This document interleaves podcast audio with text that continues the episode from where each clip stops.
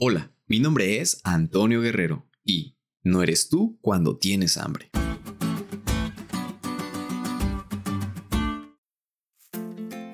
¿Qué frase tan cierta acabamos de escuchar?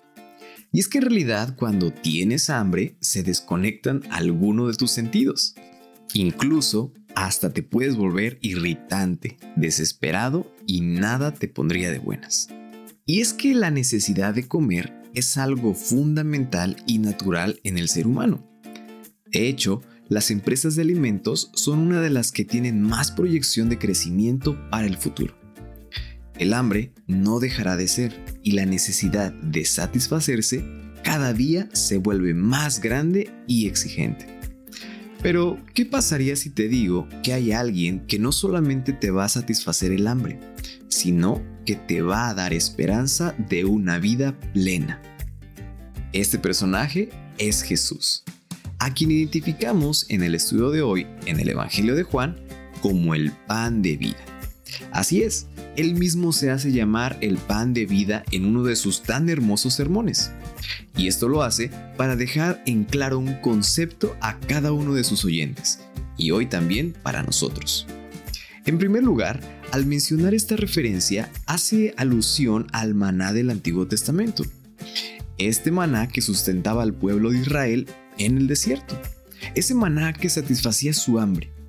Sin embargo, la referencia no es para hacerles entender que les quitará el hambre a ellos también, sino que Él es el único que puede suplir cualquiera de tus necesidades, el gran yo soy, que te sustenta en cada momento. En segundo lugar, hace mención de esto mismo para dar a entender que el que crea en Él, participe de Él, estará seguro de esto. No solo será satisfecho, sino que tendrá vida eterna. Y esto lleva al tercer lugar, que es cuando asegura que en el postrero día, en su segunda venida, los resucitará, para gozo de una vida plena, en donde nada faltará, en donde vivirás lleno de alegrías, en plenitud, sin ninguna necesidad. Eso es exactamente comer del pan de vida. Decidir creer en esta esperanza, hacerla tuya, creerlo y estar seguro que será una realidad muy pronto. Si nos alimentamos de Él, nos convertiremos en nuevas criaturas en Cristo Jesús. El hombre, con su naturaleza humana, se volverá participante de la divinidad. El poder de Cristo santificará cada parte del ser, difundiendo vida, actividad y salud a todo el ser y produciendo eficiencia espiritual.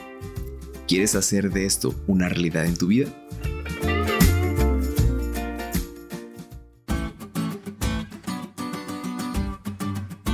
¿Te diste cuenta de lo cool que estuvo la lección? No te olvides de estudiarla y compartir este podcast con todos tus amigos. Es todo por hoy, pero mañana tendremos otra oportunidad de estudiar juntos.